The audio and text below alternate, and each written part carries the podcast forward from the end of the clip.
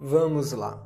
A gente, no começo de tudo, precisa ter o princípio da organização.